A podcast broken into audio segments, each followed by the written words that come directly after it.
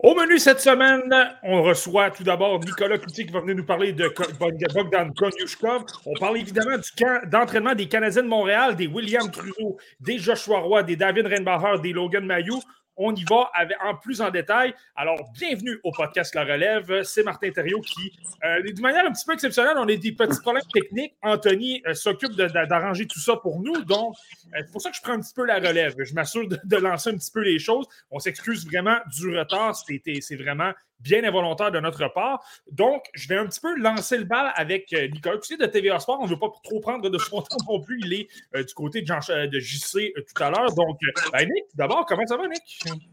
Ça va super bien. Écoute, j'ai un bon cache-cerne. Les dernières journées ont été pas mal occupées. mais je voulais, je, voulais vraiment, je voulais vraiment que ça fonctionne avec, avec. Je suis super content que ça, ça a fini par aboutir. Ah ouais, ben c'est super impressionnant, vraiment, Nick. C'est probablement Igor Larionov qui est une légende du hockey, qui a tellement mhm. euh, une, une, intelligence et tout ça. On y reviendra un petit peu, mais euh, c'est ça, tout d'abord, ben tu as, eu l'occasion de parler avec lui de Bogdan Konyushkov. Puis, euh, écoute, et pour les gens qui nous écoutent présentement, allez lire ça sur le tvasport.ca. C'est en une présentement. C'est excellent, c'est très bien écrit. Tu es capable de, prendre une petite portion du, euh, cerveau d'Igor Larionov, si tu veux. Mais euh, parle-moi un petit peu de ce qui t'a raconté un petit peu sur Bogan Goldushka. Je pense qu'évidemment, c'est le défenseur le plus, le plus utilisé de la KHL, mais qu'est-ce qu'il t'a dit un petit peu?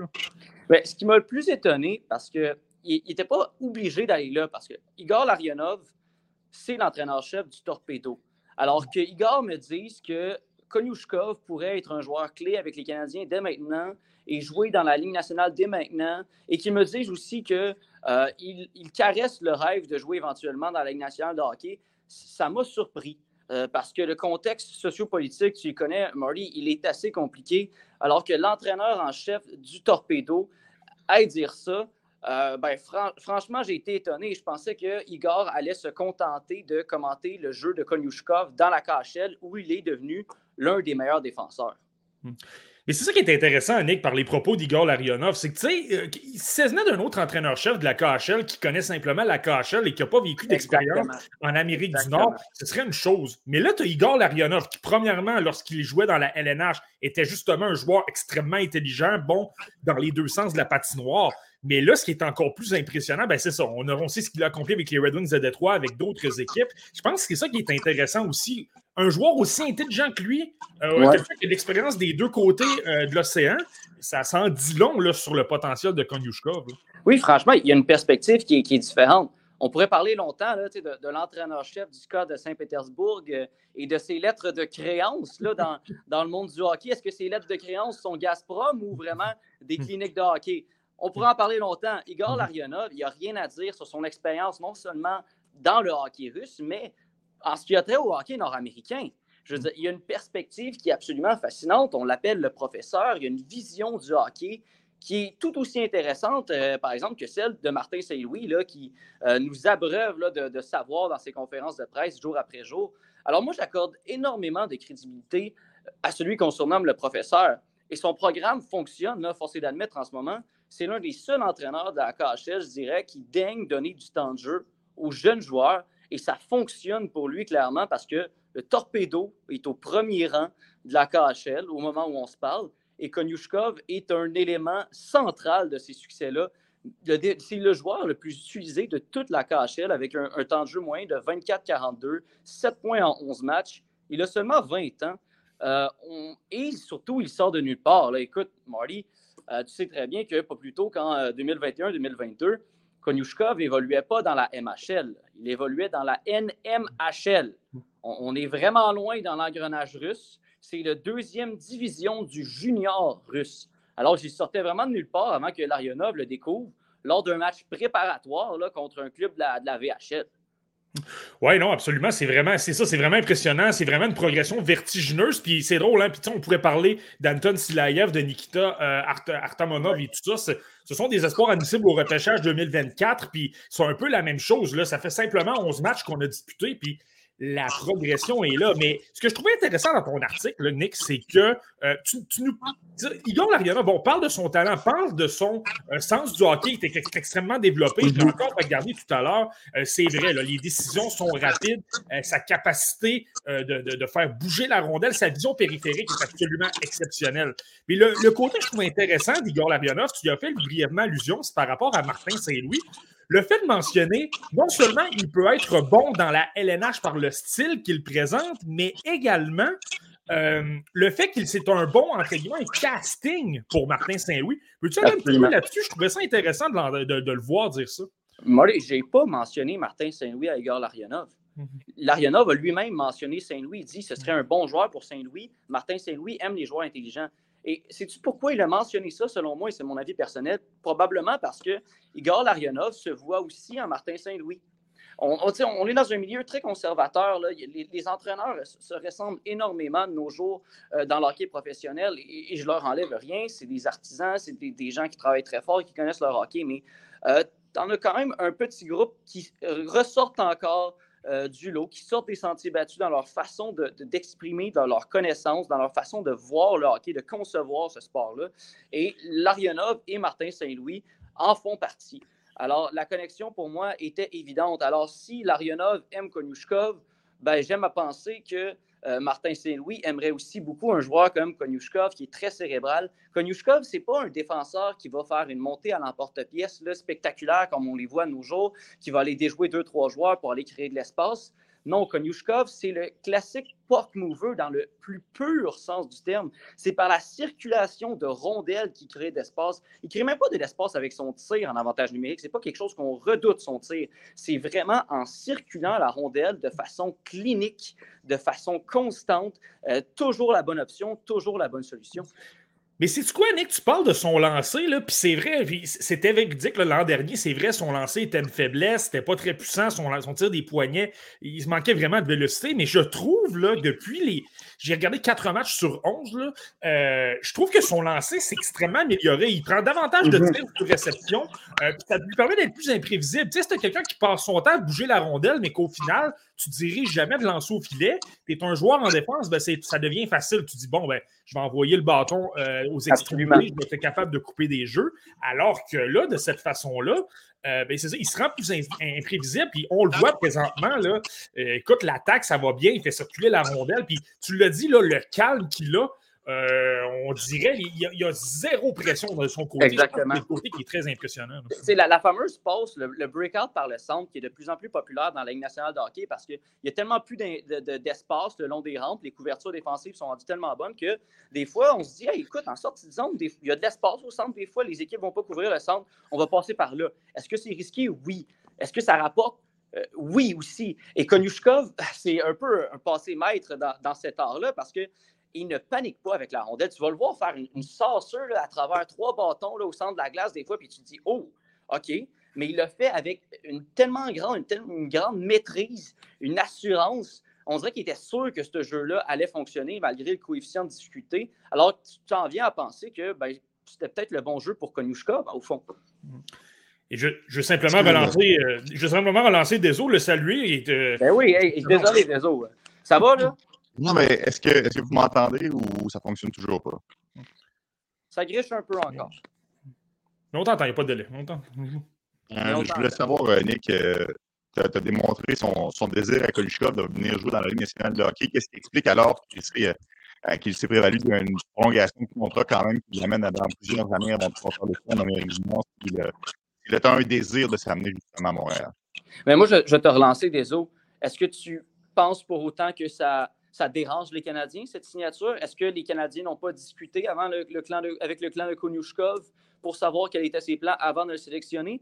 Moi, je, crois bien que c'est le cas parce que les Canadiens sont contents, d'après moi, d'acheter trois ans euh, avec le développement de Konyushkov en Russie parce qu'ils ont les mains pleines en ce moment avec leur panoplie de jeunes défenseurs. Et ces jeunes défenseurs-là vont demander des ressources. Il va falloir qu'il y ait des, gens sur la patinoire pour s'occuper d'eux à un certain moment donné, tu, manques de bras. Alors, non, c'est une bonne chose que, bon, Larionov puisse s'occuper du développement de et on, s'assure d'avoir un produit fini qui va passer directement dans la Ligue nationale au bout de ces trois années-là. Euh, il y aura beaucoup de décisions déchirantes euh, des autres UC avec les jeunes défenseurs là, qui devront prendre l'état-major. On va pouvoir faire de l'ordre dans tout ça et après, on aura un, portrait plus clair de la situation en ligne bleue. On va pouvoir savoir où s'insère Konyushkov dans tout ça.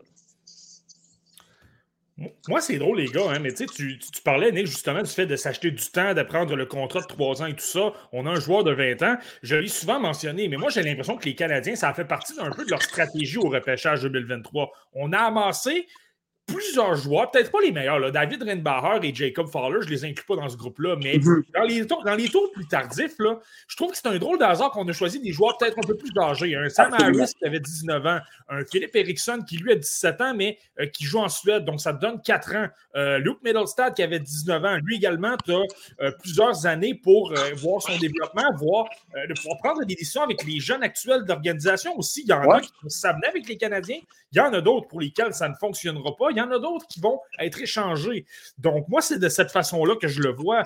Euh, Là-dessus, je suis d'accord avec toi, Nick. Je pense que ça faisait partie clairement du plan. On veut s'acheter du temps et évidemment, là, le potentiel est super beau. Euh, ce qu'on voit sur la patinoire, c'est euh, exceptionnel. Le but, comme tu le dis, Marty, c'est de ne pas précipiter les décisions. Mm-hmm. On se donne du temps. Mm. Oui, absolument, absolument. Non, c'est ça, c'est exactement ça. Puis, ce que je trouve impressionnant avec Kogushkov également, euh, c'est sa capacité à faire face à la pression. Lorsque tu lui amènes euh, de la pression en tant que. Euh, lorsqu'il y a un attaquant qui lui applique l'échec avant et tout ça, ça me renverse à quel point de voir il est calme. Il est capable de diriger la rondelle le long des rampes, mais également, là je pense sa vision périphérique. De temps à autre, il y a des joueurs qui sont complètement dans son dos. C'est extrêmement difficile, surtout avec la pression d'un joueur professionnel qui entre, qui met beaucoup de pression.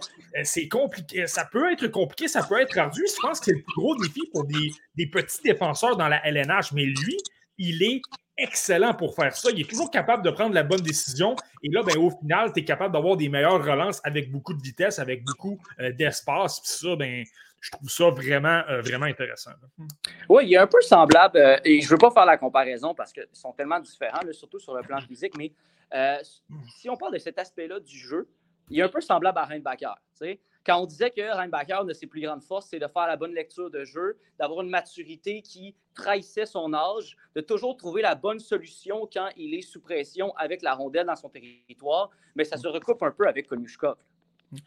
Non, c'est ça, c'est ça, absolument, absolument, tu as raison, Nick. Euh, je vais simplement faire appel aux gens. N'hésitez pas, si vous avez des questions, des commentaires, n'hésitez pas à nous les faire parvenir. Euh, là, évidemment, c'est ça, on a peut-être quelques petits problèmes techniques, Anthony euh, tente de régler tout ça, mais n'ayez pas peur de nous amener des questions. On va tenter d'y répondre en direct et tout ça, là, ça, c'est génial. Avant de te laisser aller, Nick, là, je veux simplement t'entendre un petit peu sur Igor Yamionov, justement. on a parlé de son cerveau.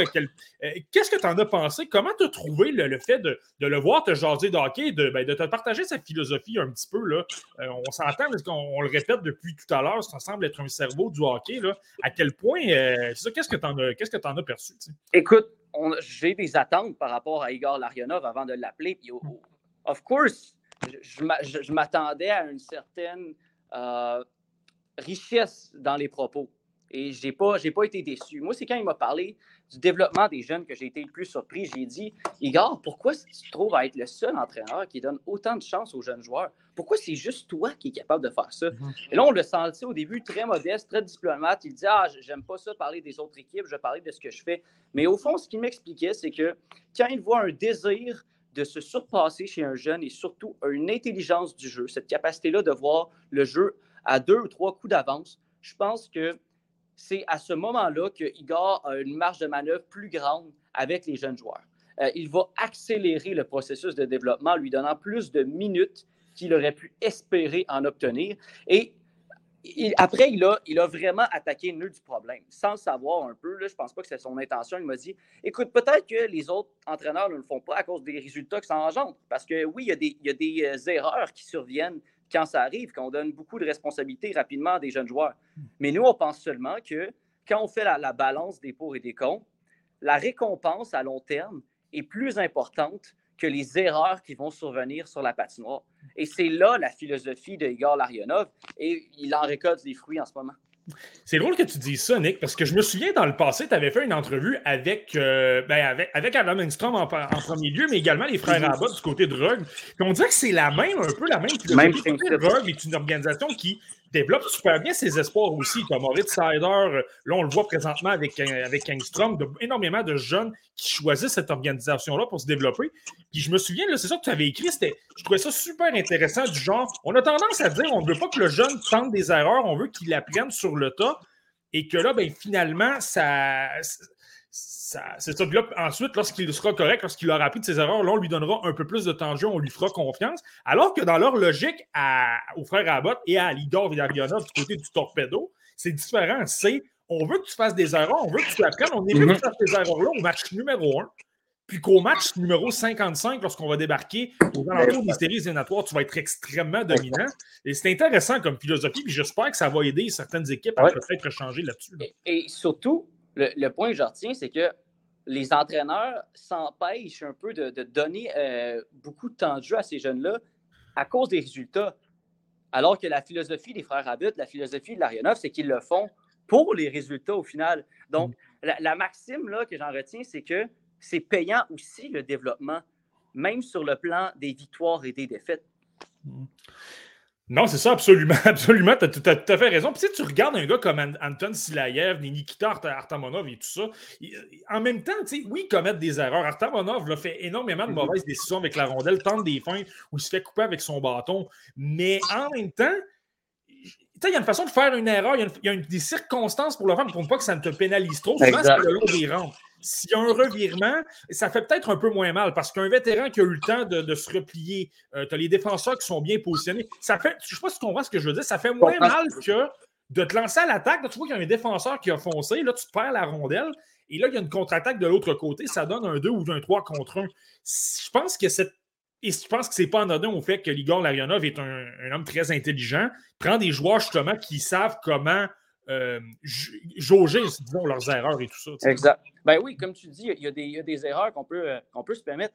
Si tu as fait une erreur parce que tu voulais créer un jeu, tu as été audacieux, tu as été bold avec la rondelle hum. et que, bon, même si ça occasionne un revirement, tu es le premier à revenir puis tu t'en veux après, quand ton bâton en revenant au banc, hey, pas de problème avec ça. Tu es quelqu'un qui a voulu avoir une influence sur le match. Il y a d'autres erreurs, euh, bon, disons une pénalité stupide de paresse en zone offensive qui sont, moins acceptables. Mais on ne peut pas voir les erreurs avec, euh, avec un système binaire de euh, bon, euh, une erreur, c'est mauvais, puis jouer prudemment, c'est bon. Non, c'est plus compliqué que ça, c'est plus nuancé que ça, là, Il y a des erreurs qu'on doit accepter qui font partie du processus naturel de développement des joueurs.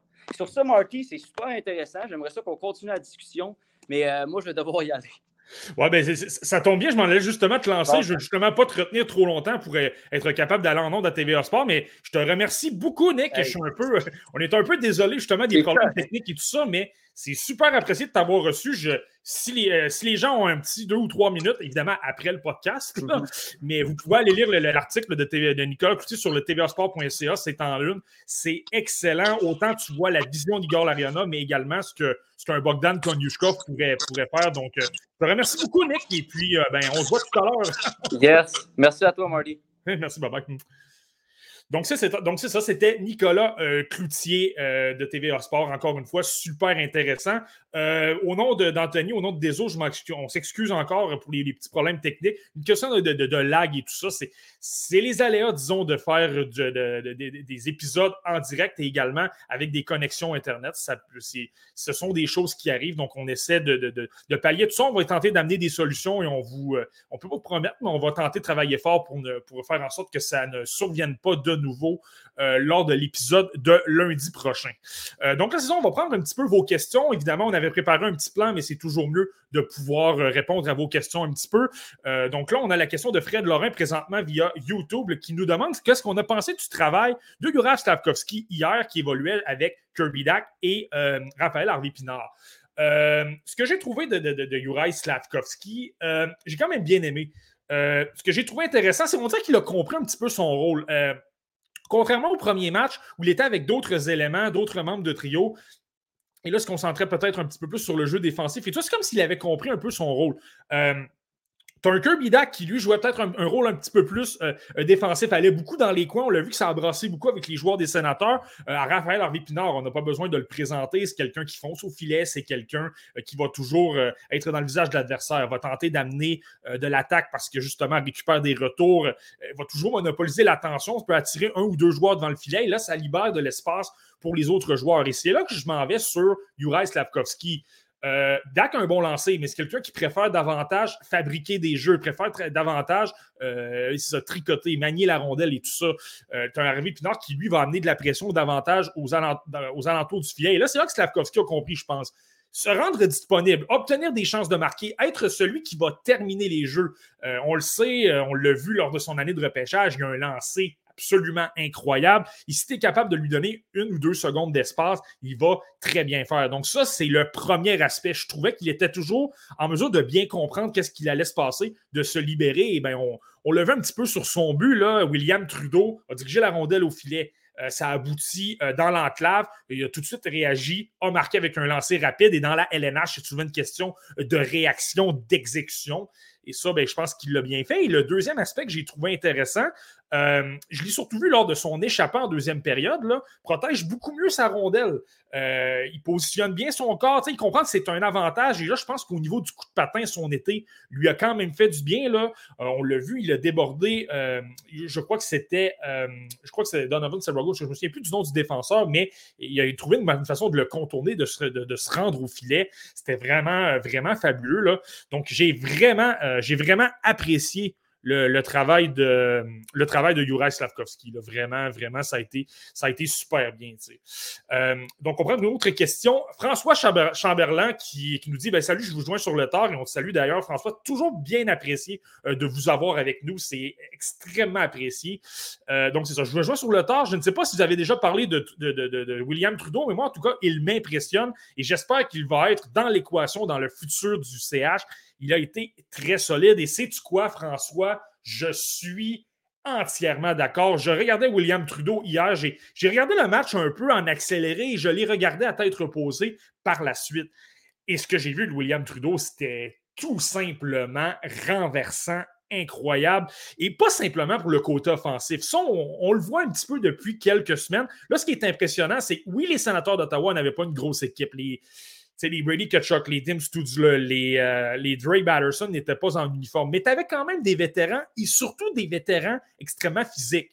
Euh, Zach McEwen, euh, tu avais Mark Kastelik, tu avais Yegor Sokolov, tu avais Mathieu Joseph. On a habillé essentiellement les joueurs de soutien, les joueurs plus robustes, physiques. Et je pense qu'on l'a vu, le plan de match, c'était d'intimider, de brasser les joueurs des Canadiens. Et, et ce que j'ai trouvé intéressant, c'est ça. Trudeau, Autant, encore une fois, une excellente lecture de jeu, toujours capable de, sauter dans l'attaque au bon moment. Euh, il a vraiment été il a vraiment été fabuleux. Puis c'est sur le côté physique que je trouve intéressant. Aussitôt qu'on lui mettait un petit peu de pression, ça n'a pas toujours été évident. C'est normal. Mark Castelik, c'est un vétéran, c'est quelqu'un qui est beaucoup plus imposant. Donc c'était normal un petit peu qu'un William Trudeau, euh, par moments, se fasse déstabiliser. Mais en même temps, je trouvais qu'il était quand même calme. Je trouvais qu'il avait. Euh, avait quand même l'audace de vouloir créer des jeux, de vouloir contourner, euh, de, tourner son corps et là, par la suite, pouvait réaliser de bonnes relances. J'ai souvent vanté dans le passé, mais William Trudeau, là, je pense que c'est exactement ça. il y a une séquence qui me qui m'a sauté aux yeux dans le match d'hier. Euh, c'est en troisième période. Tu as Gabriel Bourg qui lui remet la rondelle à l'arrière du filet. Euh, puis tout de suite, il comprend que la pression de Josh Bailey, il explose avec deux, trois bonnes enjambées, ça lui permet de créer de l'espace. Il perd la rondelle un petit peu par mégarde, là, ça, ça peut arriver. Mais il la reprend, prend une bonne. Euh, par la suite, utilise son corps, une bonne protection de rondelle et revient, euh, est capable de se débarrasser de la pression de Josh Bailey, retourner dans le filet, devient, demeure patient. Et là, ça lui a permis d'effectuer une bonne relance. Ça a permis d'effectuer une relance avec vitesse et les Canadiens ont pu s'installer de l'autre côté. Mais là, je vous dis ça contre Josh Bailey. Euh, je parle de Mark Kasterlik. Je parle de vétéran. Euh, là, s'il est capable de faire ça, on le voit au niveau de la vitesse. J'ai souvent parlé que c'était peut-être un problème dans le passé. Là, je trouve qu'il a vraiment amélioré ça. Là, il est au niveau euh, calibre LNH, au niveau de son, coup de patin, je vous le dis. Ça, c'est pas de problème. Le seul mini aspect, mais je trouve que c'est quand même bien, c'est le côté physique, justement. Moi, ce que j'ai je pense qu'on va le revoir dans les matchs préparatoires. J'ai simplement le goût de le voir contre euh, des joueurs un peu plus talentueux. Donc, des vedettes, des Austin Matthews, des John Tavares, des, David Pasternak, des gars comme ça. Mais à la lumière de ce que j'ai vu avec le, défi sur le plan physique que les sénateurs représentaient hier, euh, je regarde William, Trudeau, je regarde son jeu offensif. Je trouve que son jeu défensif s'est incroyablement amélioré. Il garde toujours le bon espace. Il est très intelligent. Pour parfois, dans des situations en deux contre un, il attaque le, joueur en option de passe, mais va aller attaquer tout de suite le tireur euh, si c'est possible et ça dérange un peu tout le monde, ça rend tout le monde un peu euh, euh, sur le qui-vive. Donc, ça, c'est très bien. Mais où ce que je m'en allais, c'est que William Trudeau, avec ce qu'il me présente depuis le début de ce camp et ce qu'il m'a montré hier, je pense sincèrement, je pense qu'il ne, startera pas une place avec les Canadiens après le camp d'entraînement, mais il va jouer un match à Montréal. Il va jouer un match dans la LNH cette année. Est-ce qu'il va en disputer deux? Est-ce qu'il va en disputer 60? Ça, euh, je ne le sais pas. Ça, ça, on verra bien dans le futur. Mais je suis pas mal certain que lorsqu'il y aura un blessé, lorsqu'on va vouloir rappeler de quelqu'un de Laval, il se donne de sérieux arguments parce qu'au niveau physique, je pense qu'il est en avance sur Nicolas Baudin, en avance sur euh, d'autres défenseurs. Il est bon offensivement. Euh, et défensivement, il s'est beaucoup amélioré. Je l'ai souvent parlé, le jeu physique et le jeu défensif, ce sont les, bases pour qu'un entraîneur-chef te fasse confiance. Puis ça ment pas. Martin Saint-Louis euh, l'a utilisé beaucoup. William Trudeau, troisième défenseur le plus utilisé des Canadiens hier, derrière David Savard et euh, Gooley. 20 euh, minutes 18. Donc ça, c'est pas rien. Donc oui, on l'aime, mais clairement, Martin Saint-Louis l'aime beaucoup également. Donc ça, c'est extrêmement impressionnant. Euh, mais c'est ça. Donc, tu sais, William Trudeau, vraiment, c'est vraiment l'un de mes coups de cœur. C'est un défenseur que, que, j'aime beaucoup. Et là, ben, on a une question. Évidemment, vous avez compris qu'Anthony gère quand même un petit peu les, les, questions de son côté, ne nous abandonne pas. Et, c'est ça, on continue quand même de, les exploiter. encore une fois, on s'excuse. Ce n'est pas la situation la plus euh, idéale et tout ça. Euh, euh, donc euh, là, c'est ça. Est-ce qu'on peut simplement remettre la. Ouais, ça. Euh, pourquoi on ne pas avoir la, la première d'avantage numérique? C'est certain que Mathias Norlinder, sa grosse qualité, c'est un, défenseur qui va bouger beaucoup, énormément la rondelle. C'est quelqu'un qui. Ses décisions sont très rapides. Oui, Trudeau est bon aussi. C'est quelqu'un qui est plus imprévisible, qui joue un petit peu plus avec son cerveau, qui va attendre que les jeux se déplacent, va utiliser des feintes d'épaule, va être très patient. Alors que Norlinder, c'est davantage de l'exécution. Je pense que ça convenait euh, pour avoir observé Norlinda du côté de Frolunda il y a quelques années, ça fonctionnait beaucoup parce qu'il avait de l'exécution et notamment avec un Lucas Raymond. Et comment on les utilisait à l'époque, c'est que Raymond était à gauche souvent, dans le fond, dans la même, euh, au même endroit que Cole Caulfield.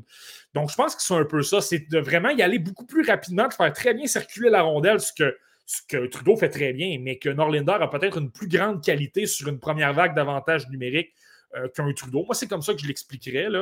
Et ben, justement, je pense que ça a aidé beaucoup euh, Cole Caulfield à obtenir euh, quelques occasions. Il a marqué, mais ce n'était pas nécessairement sur un jeu en avantage. Ben, c'était en avantage numérique, mais ce n'était pas nécessairement une situation où on était installé.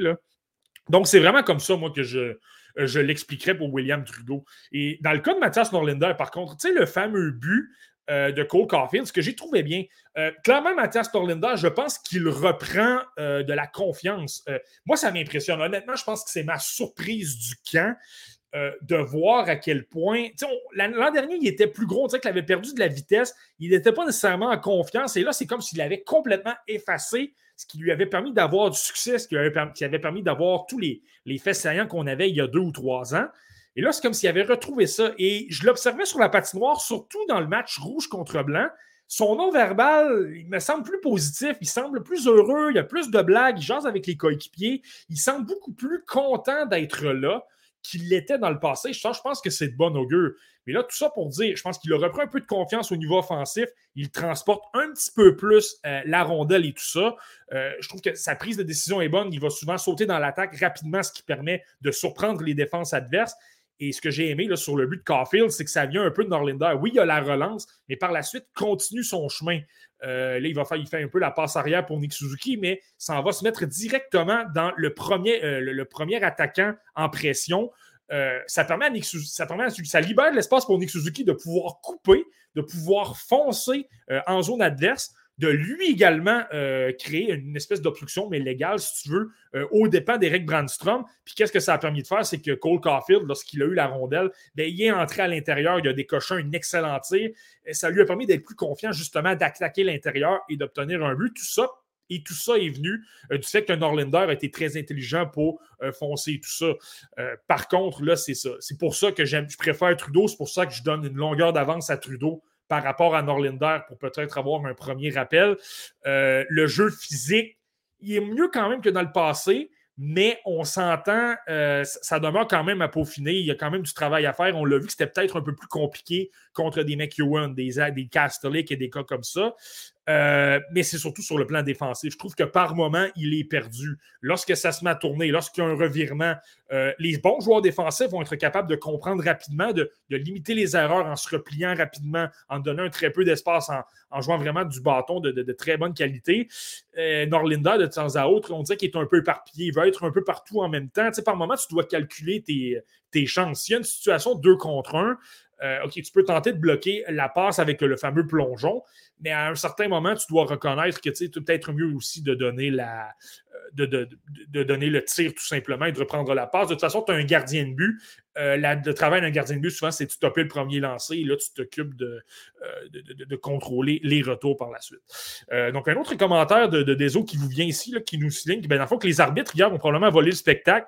je trouve ça dommage qu'un joueur comme Davidson a eu moins de temps de se faire valoir. C'est, très clair. Ce qui a peut-être été un peu plus compliqué, peut-être pas nécessairement pour Jared Davidson, peut-être davantage pour Philippe Méchard. Méchard, je trouve qu'on l'a moins vu. On l'a pas en avantage numérique, pas des avantages numériques. Et je le répète souvent, euh, lorsque tu as un joueur qui obtient moins de temps de jeu, euh, on dirait que tu es plus froid. Les pieds sont plus froids. Tu as moins de synchronisme avec tes moins. Moins et là, par conséquent, tu as moins le goût d'attaquer les zones, euh, les zones libres. Tu as moins le goût d'attaquer les espaces les espaces de vouloir créer des jeux et tout ça. Donc, tu sais, Philippe Méchard, il a planté quand même quelques belles choses. Euh, je pense qu'il y a un moment donné, il y a une passe du revers pour euh, euh, Raphaël Harvey-Pinard, une passe rapide du coin, il a obtenu une chance. Mais en même temps, je trouve que, tu en périphérie, je trouve qu'il était facilement repoussable. C'est une équipe qui était physique, mais qu'il y avait beaucoup de pertes de rondelles. il demeurait beaucoup trop en périphérie. Ça, c'est quelque chose que je veux le voir travailler. Mais dans le cas d'un gars comme Davidson, on s'entend, c'est un joueur de quatrième trio quand même. Donc, je pense pas qu'il y aurait eu tant de temps de jeu que ça, même si on avait été dans une situation normale. Euh, j'ai quand même bien aimé ce que j'ai vu. clairement, lui, il est en train de se bâtir une chimie avec un Brandon Gignac et un Gabriel Book, ce qui est intéressant pour lui parce qu'on s'entend. Euh, un Nick Suzuki et un Cole Caulfield, ils veulent bâtir le rythme pour la saison. C'est pas si grave que ça si on n'a pas un, grand match. Là, Suzuki, moi, personnellement, je l'ai trouvé plus ordinaire hier et, et c'est normal. Son, son but, ce n'est pas d'être bon au match numéro 2 euh, du camp d'entraînement, c'est d'être prêt au premier match de la saison régulière. Euh, dans le cas de Davidson, c'est différent. Lui s'amène pour sa première saison dans les rangs professionnels. Euh, c'est pas gagné. Il a un contrat de la Ligue américaine, mais pourrait très bien se retrouver du côté des Lions de Trois-Rivières. Et je ne pense pas que c'est son objectif. Je pense qu'il veut jouer à Laval, il veut obtenir une plus grande occasion. Euh, il a le style pour le faire. On le voit qu'il est capable d'aller dans les coins. Il a un excellent bâton. Moi, c'est ce que je trouve intéressant. Là. Sa capacité d'avoir le bâton sur la glace, d'attaquer la rondelle, de soulever des bâtons et de créer des chances. Euh, je, le trouve, je le trouve super bon. Et ça, pour cet aspect-là, même si tu as moins de temps de jeu, c'est moins grave parce que c'est une question d'intensité. C'est une question de mettre de la pression, de soulever des bâtons. Essentiellement, c'est pourquoi tu as des joueurs de quatrième trio qui jouent, euh, qui jouent de 8 à 9 minutes. Donc, ça, c'est moins. Euh, je pense que c'est moins grave dans son cas, mais j'ai quand même bien aimé. Ce que tu vois, par contre, et c'est pourquoi, ben, je pense que c'est évident que ce n'est pas un joueur de la LNH, n'en sera peut-être jamais un. C'est un c'est quand même un pari à long terme. Ça demeure un choix de cinquième tour, mais euh, c'est son coup de patin. Je trouve que par moment, lorsque tu avais des joueurs un peu plus rapides, des Mathieu Joseph, par exemple, il manquait peut-être une, petite. Euh, une petite coche au niveau de l'explosion, un petit, élément vitesse et tout ça. Euh, puis là, ben, ça faisait en sorte que par moment, il pouvait être dépassé un petit peu par les événements, mais au niveau intensité, de bien supporter autant les Gignac que les, que les Gabriel Book, c'est bien. Et c'est ça, ben, lorsqu'on parle du jeu lorsqu'on parle d'une chimie, de, vouloir se donner des arguments, de se tailler une place avec le Rocket de Laval, mais si tu te crées une chimie avec Brandon Gignac, qui est là depuis quelques saisons, et Gabriel Bourque, qui lui euh, est, le capitaine de l'équipe, est un vétéran, quelqu'un qui a connu, euh, qui, a eu plusieurs matchs dans la LNH d'expérience. Donc, ça, je pense que c'est extrêmement positif. Euh, donc, la prochaine question, euh, Crosby699 qui nous parle, dans le fond, qui nous demande qu'est-ce qu'on a pensé de, Connor Bedard et d'Adam Fantilli depuis le début des camps d'entraînement. Euh, personnellement, c'est certain que je n'ai pas regardé Bedard et Fantilli. D'ailleurs, je, lance l'invitation, je vous, je, vous informe comme ça. À partir de 20h30 à TVA Sport 2, vous avez le premier match préparatoire de Connor Bedard dans la LNH. C'est les Blackhawks qui affrontent les Blues. Donc, surveillez ça, ça risque d'être fort intéressant. Moi, je vous confirme que je vais le regarder. Euh, je vous confirme que probablement que dans mes fonctions, il y aura probablement une espèce de résumé de, ses présences, de ses meilleurs moments. Donc, ça, ça risque d'être très bien. Euh, donc, pour Connor Bedard, évidemment, c'est un échantillon qui est mince. Donc, il n'y a pas disputé de match préparatoire pour l'instant.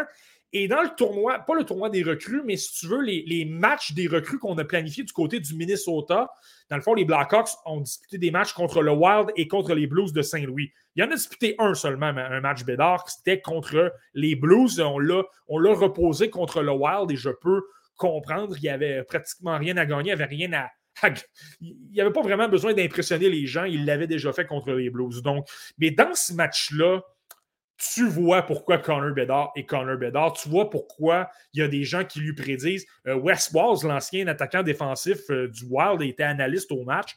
Puis il disait Écoute, je m'attends à ce qu'il marque 50 buts cette saison. Je ne suis pas nécessairement d'accord. Je pense qu'il euh, y, a simplement quatre joueurs dans l'histoire qui l'ont accompli. Là-dedans, tu as Mike Bossy et tu as Timo Salané. Donc, je pense qu'on va se garder une gêne.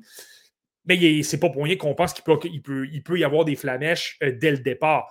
Son cerveau est là. Tu vois que les, mains sont très vives. C'est quelqu'un qui bouge constamment à haute vitesse. Il voit le un autre niveau. Toujours capable de repérer le coéquipier qui est complètement libre alors que, alors que personne ne le voit. Il va tenter le jeu. Il peut ralentir le jeu, attirer deux ou trois joueurs. Tu sais, Connor Bedard est bon et je pense qu'il le sait qu'il est bon.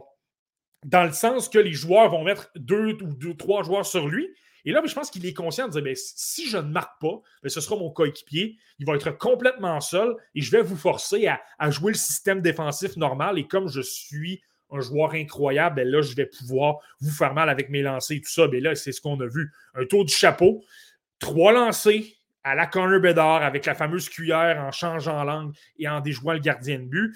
Et tu sais, le but qui m'a impressionné le plus, c'est le deuxième. Le deuxième, euh, tu sais, il tricote. Il n'est pas nécessairement à droite, il est davantage dans le centre. Il y a deux, il deux joueurs, deux, et deux bons joueurs, Nikita Alexandrov et Matt Kessel. On parle de deux joueurs je pense que c'était les deux seuls joueurs du côté des Blues qui avaient des matchs d'expérience dans la LNH au camp des recrues. Les deux le jouaient super bien. Le bâton était au bon endroit. Il n'y avait pas beaucoup d'espace. Et là, Bédard, autant avec ses mains qu'avec son corps, autant de se déplacer gauche-droite, mais de reculons, de se déplacer un peu de, tous les côtés. Était toujours capable de changer l'angle, de se trouver, de se donner des occasions de tirer au filet. Après ça, c'est dirigé du côté de Matt Kessel. Écoute, écoutez, Kessel, c'est un joueur de 6 pieds 3 pouces. Là. C'est quelqu'un d'imposant, c'est quelqu'un qui a une bonne portée, c'est quelqu'un qui est rapide. Je viens de le dire, il y a deux matchs d'expérience dans la LNH. Et malgré tout, Connor Bedard, à la vitesse de l'éclair, a eu trouvé une façon de se déborder à gauche et de trouver une façon de décocher un lancer du côté fort de Colton Ellis, qui était le gardien de but. C'est pour vous donner une idée à quel point il est extraordinaire. Le seul petit bémol que j'apporterais par rapport à Connor Bedard, c'est peut-être son jeu défensif. Je trouve qu'il n'était pas nécessairement toujours bien placé. Il pouvait mettre de la pression alors que son travail était davantage de, euh, couvrir les pointes. Et lui, c'est un joueur de centre dans ce match-là. Euh, des fois, parfois, par c'était le contraire. Il voulait aller mettre de la pression dans le coin alors qu'il aurait dû être un peu plus passif avec les défenseurs. Euh, on va voir dans les matchs préparatoires. C'est quelqu'un qui a tellement de talent au niveau offensif que c'est possible qu'il se taille une place au centre quand même. Moi, je ne serais pas surpris qu'il commence euh, sa carrière à l'aile, simplement pour qu'il s'habitue au rythme, au, positionnement, comment supporter les défenseurs, euh, comment aider aux relances et tout ça. Ce n'est pas simplement une question de marquer des buts et de créer de l'attaque, mais au niveau mais au niveau offensif, ça, c'est clair, on peut avoir de, de très belles, très belles attentes dans son cas. Et dans le, et dans le cas d'Adam Fantilli, ben, un peu la même chose. Je n'ai pas récemment regardé dans les matchs préparatoires. Je pense qu'il n'en a pas disputé. Euh, mais dans, les, euh, dans le camp des recrues, lui, il était du côté de, de Traverse City, donc dans un tournoi avec les Red Wings, les Stars euh, notamment, et les Maple Leafs. Et un des matchs que j'ai regardé, c'était contre les Red Wings. Il a obtenu trois buts, une chimie absolument incroyable avec Connor, pas Connor Bedard, mais avec Jordan Dumais.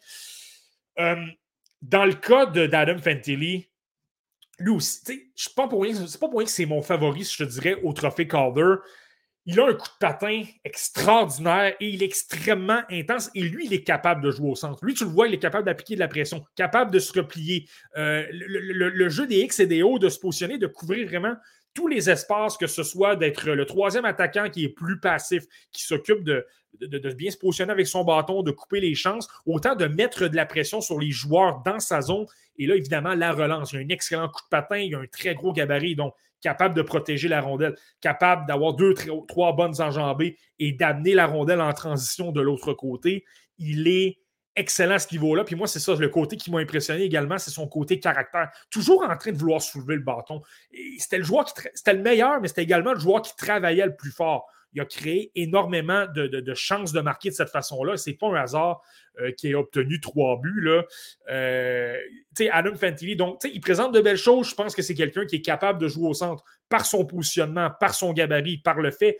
On l'oublie par moment aussi, mais il est pratiquement un an plus vieux que Connor Bedard. C'était un late lors, de son, lors, de, lors du repêchage 2023, alors que Connor Bedard, c'est un joueur qui est né au mois de juillet, c'est quelqu'un qui est un peu plus jeune, donc, et il est plus petit aussi au niveau physique. Donc, je pense qu'il y a ça à considérer, mais Adam Fantilli, c'est impressionnant et je ne sais pas si vous avez eu la chance de lire un petit peu euh, via les réseaux sociaux ou sur Internet, mais euh, là, il joue présentement avec euh, Patrick Lainé dans les entraînements.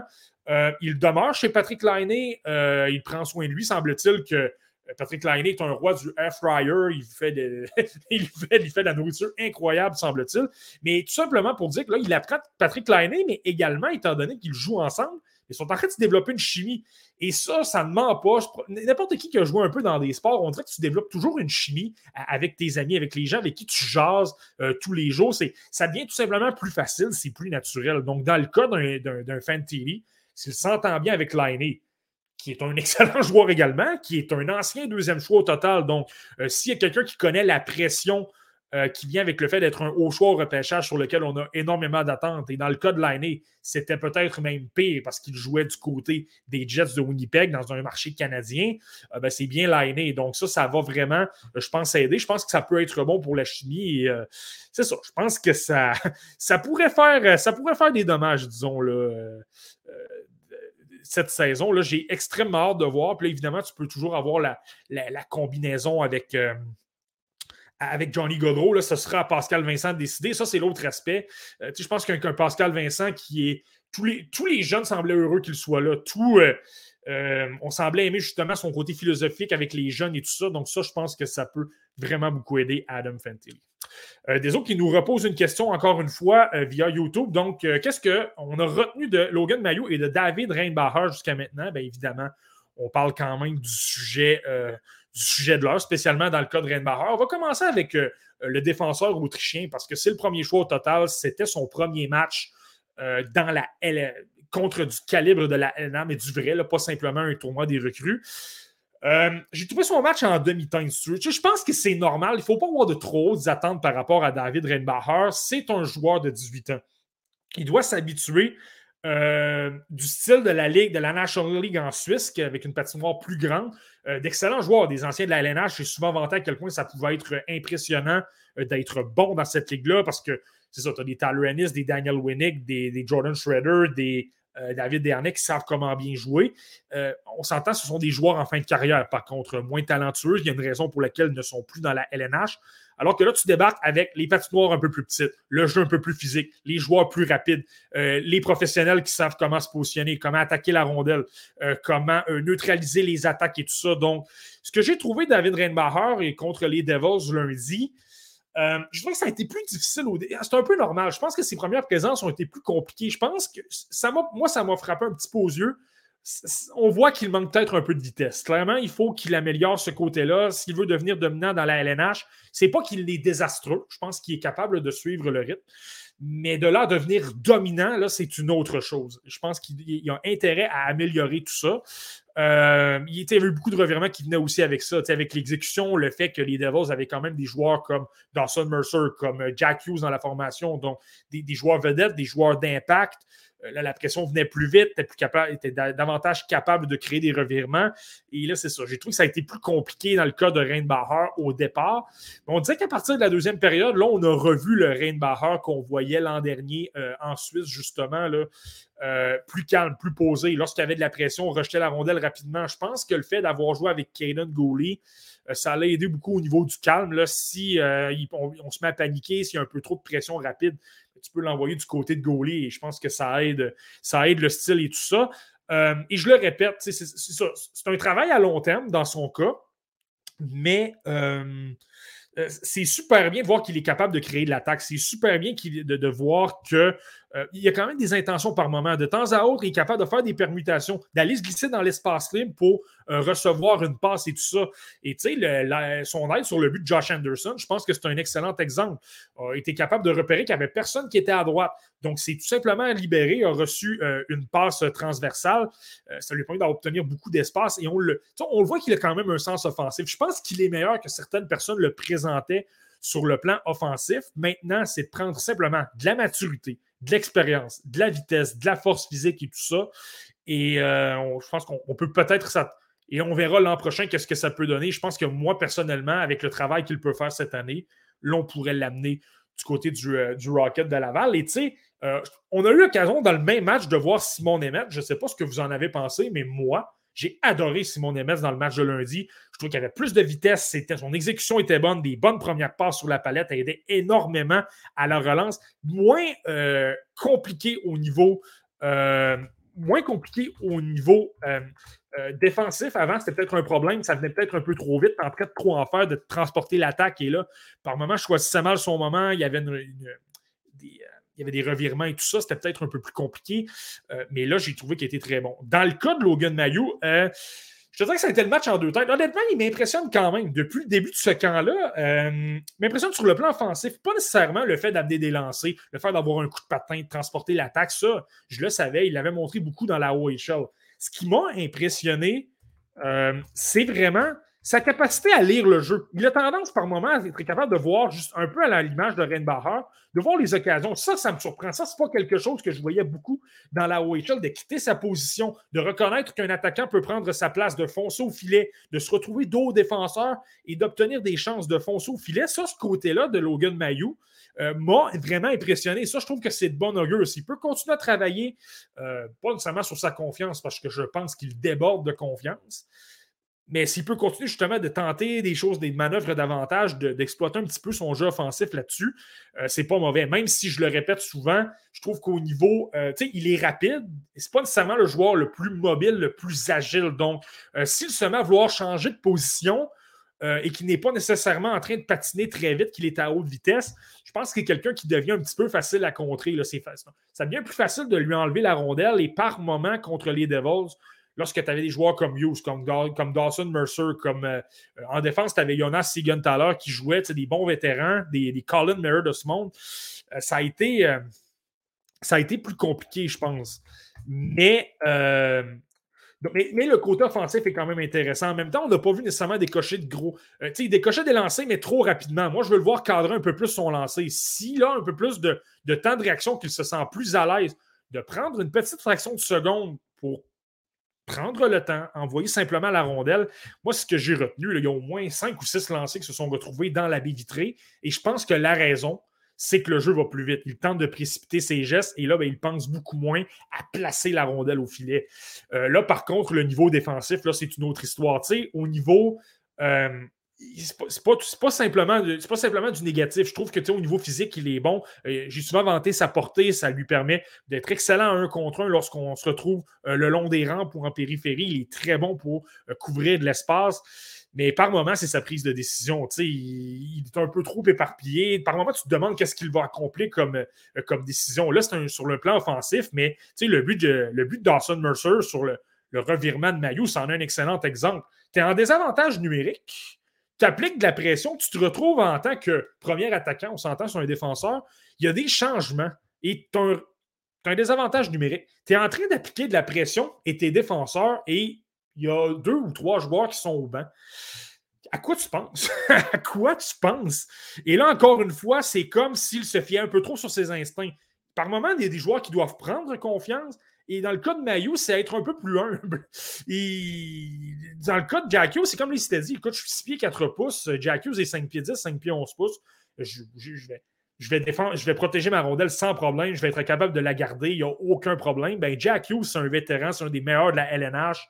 Trouver une façon de lui suturer le bâton, être extrêmement actif avec son bâton, récupérer la rondelle, et là, on a vu qu'est-ce que ça a donné monter d'un bout à l'autre. Mayu s'est fait complètement contourner et euh, ben, ça a amené au but de Johnson Mercer. Donc, tu sais, moi, c'est pourquoi je pense que Mayu, j'attendais de voir au moins un match préparatoire pour euh, me donner une idée. on verra, il va y en avoir d'autres. Je le répète souvent, mais on ne base rien sur un seul match. Mais moi, dans mon cas, je trouve qu'il va gagner peut-être à la Laval pour vraiment pour finir le, jeu défensif. Je le mentionne souvent, il y a deux aspects qui sont importants pour les entraîneurs. Tu vas faire confiance à quelqu'un au niveau de la LNH, il y a le jeu défensif, il y a le jeu physique. Le jeu physique, vous ne raconterez pas d'histoire, ça va bien, ça, il n'y a pas de problème. Mais le jeu défensif, il est beaucoup trop éparpillé. Là. Tu ne peux pas faire confiance à Logan Mayou contre des, euh, des David Pasternak, des Austin Matthews, des Dylan Larkin, où ça va extrêmement vite. Et je le mentionne souvent, ça, c'est sa prise de décision qui fait défaut. Là, je vous confirme que dans un vrai match, numéro 10 de la LNH, ça pourrait être compliqué. Alors qu'à l'avant, ça va venir un peu plus lentement, va pouvoir peaufiner davantage son jeu défensif, tout en étant encore plus explosif au niveau offensif. Et là, ben, après une quarantaine de matchs, je pense qu'on pourra se donner une bonne idée euh, euh, de, voir qu'est-ce qu'il est capable euh, d'apporter dans le cas de Logan Mayou. J'aime vraiment beaucoup ça. Et, et une petite question de Guillaume. Et là, on va passer un petit peu au niveau du repêchage 2024, un petit imprévu. Habituellement, on, est davantage canadien à cette période-ci de l'année, davantage espoir de la LNH, mais c'est super intéressant. Ça, a été publié ce matin. Je vais, j'ai manqué de temps parce qu'il y avait beaucoup de choses. On a justement publié l'article de Nicolas Cloutier sur euh, Bogdan Konyushka. Je le répète, allez le lire si vous avez euh, l'occasion après cet épisode. C'est super intéressant. C'est super bon justement sur euh, les détails d'Igor Larionov pour expliquer à quel point il a un sens du hockey développé, à quel point il pourrait déjà en ce moment, pas dans trois ans, mais en ce moment, être un joueur clé des Canadiens de Montréal. Mais pour revenir à la question de Guillaume, donc, euh, qu'est-ce qu'on pense du euh, top 32 de Craig Button? Euh, ben, il y a une tendance qui est assez claire dans mon, dans mon cas. et on en a parlé un petit peu au début avec justement Nicolas Cloutier parce que c'est un coéquipier de Bogdan Konyushka. clairement, l'effet Anton Silayev, il est là et, c'est vrai. Là. On, parle de quelqu'un qui, présentement, il est septième dans sa liste. Donc, ça, c'est quelque chose qui, ne ment pas. Euh, il y a également Steven Ellis, qui est peut-être moins bien connu, mais qui, fait un excellent travail du côté de Daily Face-Off. Euh, lui également publié sa liste au même moment et il l'a également au septième rang. Euh, je sais que Scott Wheeler a déjà mentionné qu'il le placerait dans son top 5. J'ai eu l'occasion de le regarder tout à l'heure, Anton Silayev, dans le match contre la Kabas Kazan. Et là, ça ne ment pas. clairement, lorsque tu as un défenseur de 6 pieds 7 pouces qui est extrêmement rapide, euh, il se plie ses pouces. Il n'est pas simplement rapide pour sa taille. Il est rapide. Il est mobile, il est capable de se déplacer. Défensivement, je te dirais qu'il est à peu près, je vous dirais qu'il est à peu près parfait. Il a un bâton incroyable, une très bonne portée lorsqu'il y a un joueur qui s'amène devant le filet. Écoute, il était devant le filet avec, des, avec un Alexander Radulov tout à l'heure. Il n'y avait aucun problème. Il le repoussait euh, de l'extérieur du filet. ça allait super bien. Donc, ça, évidemment, là, dans une ère où euh, on le voit davantage depuis deux ou trois ans, lorsque les, joueurs de gros gabarits sont prisés par les équipes, mais là, tu as un défenseur de 6 pieds 7 pouces qui a 6 points en 11 matchs dans la KHL, euh, qui est capable de neutraliser des joueurs qui ont eu d'excellentes carrières dans la LNH. C'est assez impressionnant et je peux comprendre là, pourquoi on, le voit de plus en plus, de plus, en plus haut. Est-ce que je vais l'avoir septième dans mon top 10 préliminaire? Ça s'en vient. Là, c'est dans les. Euh, ce sera là dans les.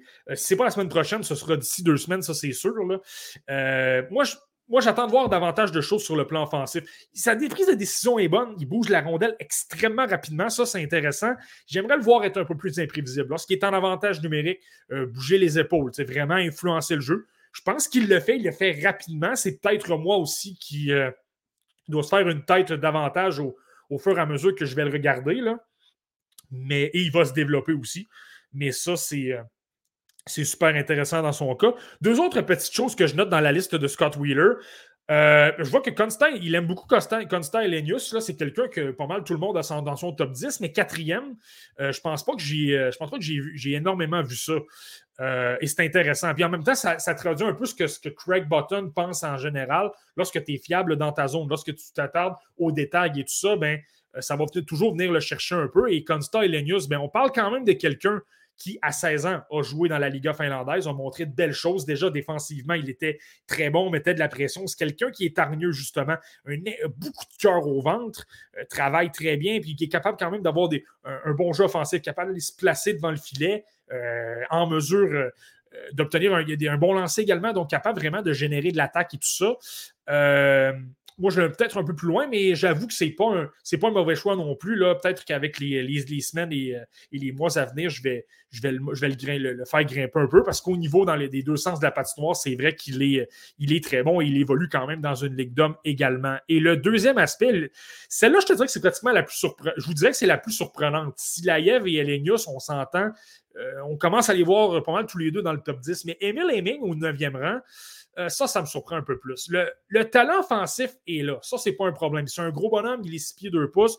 Euh, je sais qu'il a joué des matchs dans la Liga finlandaise également. Je pense qu'il a marqué son premier match. Euh, c'est un gros bonhomme, il a du talent. Il a énormément de lancers, il est lourd. C'est quelqu'un qui aime créer de l'attaque. Il a quand même des bonnes, des bonnes mains également. Moi, personnellement, j'ai un problème davantage sur son son sens du jeu. C'est quelqu'un que je trouve que par moment, il va précipiter ses. C'est pas qu'il est mauvais, c'est quelqu'un qui se positionne quand même bien défensivement. Tu vois qu'il y a un effort, mais de temps en temps, il se laisse déporter. Il oublie un peu son joueur qui est à, euh, qui est à la pointe. C'est un joueur qui peut se faire également. Euh, c'est ça, euh, il, peut prendre une décision avec la rondelle. il y a une, occasion. par moment, il fait d'excellents jeux. Il va, il va trouver l'intérieur, il va être capable de manœuvrer à travers deux, trois bâtons et obtenir une chance. Mais, à d'autres occasions, il est. par exemple, il y a une chance de tirer, il va tenter une passe alors que le joueur est complètement couvert. Euh, il va tenter de garder la rondelle un peu trop longtemps alors que c'est clair que euh, le, joueur adverse est très bien placé pour lui enlever la rondelle. Euh, neuvième, ça, clairement, dans le cas d'Emile Heming, je trouve que c'est, c'est, quand même assez, c'est quand même assez haut. Surtout, tu considères qu'il y a des, il y a des Sam Dickinson qui sont dans ces environs-là. Tu as un Michael Brandsack Newgard que j'adore. C'est quelqu'un qui a un cœur au ventre incroyable, qui est très agressif. Lui, je vous le dis, il y a beaucoup de gens qui vont l'adorer cette année. Là. Euh, tu as des Igor Chernichov, des, euh, plusieurs joueurs comme ça. Euh, donc, je trouve que c'est peut-être un peu haut. Mais essentiellement, là, je, te, vous dirais que c'est ça pour, pour, Craig, pour la liste de Craig Button. Mais on y reviendra avec les meilleurs espoirs du repêchage 2024. Là. Je trouve personnellement, depuis qu'on a fait, depuis qu'on a démarré le podcast La Relève, c'est probablement le plus beau repêchage en termes de profondeur. Il y a énormément de joueurs que j'aime beaucoup. Euh, donc, ben, ça, fait, ça fait le tour pour, pour cette semaine. Euh, merci beaucoup à tout le monde. Merci d'avoir participé en grand nombre. Merci beaucoup de nous avoir euh, soumis vos questions. On s'excuse encore pour les petits problèmes techniques du côté d'Anthony. C'est toujours une joie toutes les semaines de pouvoir se évidemment, on est des anciens collègues, mais on est des amis, entre autres. On se voit peut-être un petit peu moins par le passé. Donc, c'est toujours agréable de pouvoir jaser de hockey, de pouvoir parler d'espoir et de prendre vos questions, d'avoir les interactions. Donc, c'est et humblement, là, j'ai fait le travail d'animateur, mais on, voit qu'est-ce qu'Anthony Desaunier est capable d'apporter euh, dans l'émission du, matin à euh, BPM Sport. Il est incroyable, c'est une machine de contenu. Donc, euh, je, ne prétendrai, certainement pas d'être en mesure de pouvoir remplacer des, Deso constamment d'être aussi bon que lui. Donc, on reprend ça sans aucun doute. Euh, lundi, on tente de, remédier à nos euh, problèmes techniques et tout ça. Et ben, pour, vous à la maison, on vous remercie encore. On vous remercie énormément de votre, de, votre appui. On a quand même fait 57, bientôt 58 minutes, donc c'est assez, assez impressionnant. Euh, donc, on vous remercie beaucoup et on se dit à la semaine prochaine, c'est-à-dire déjà lundi, ça vient quand même assez vite. Bye bye tout le monde.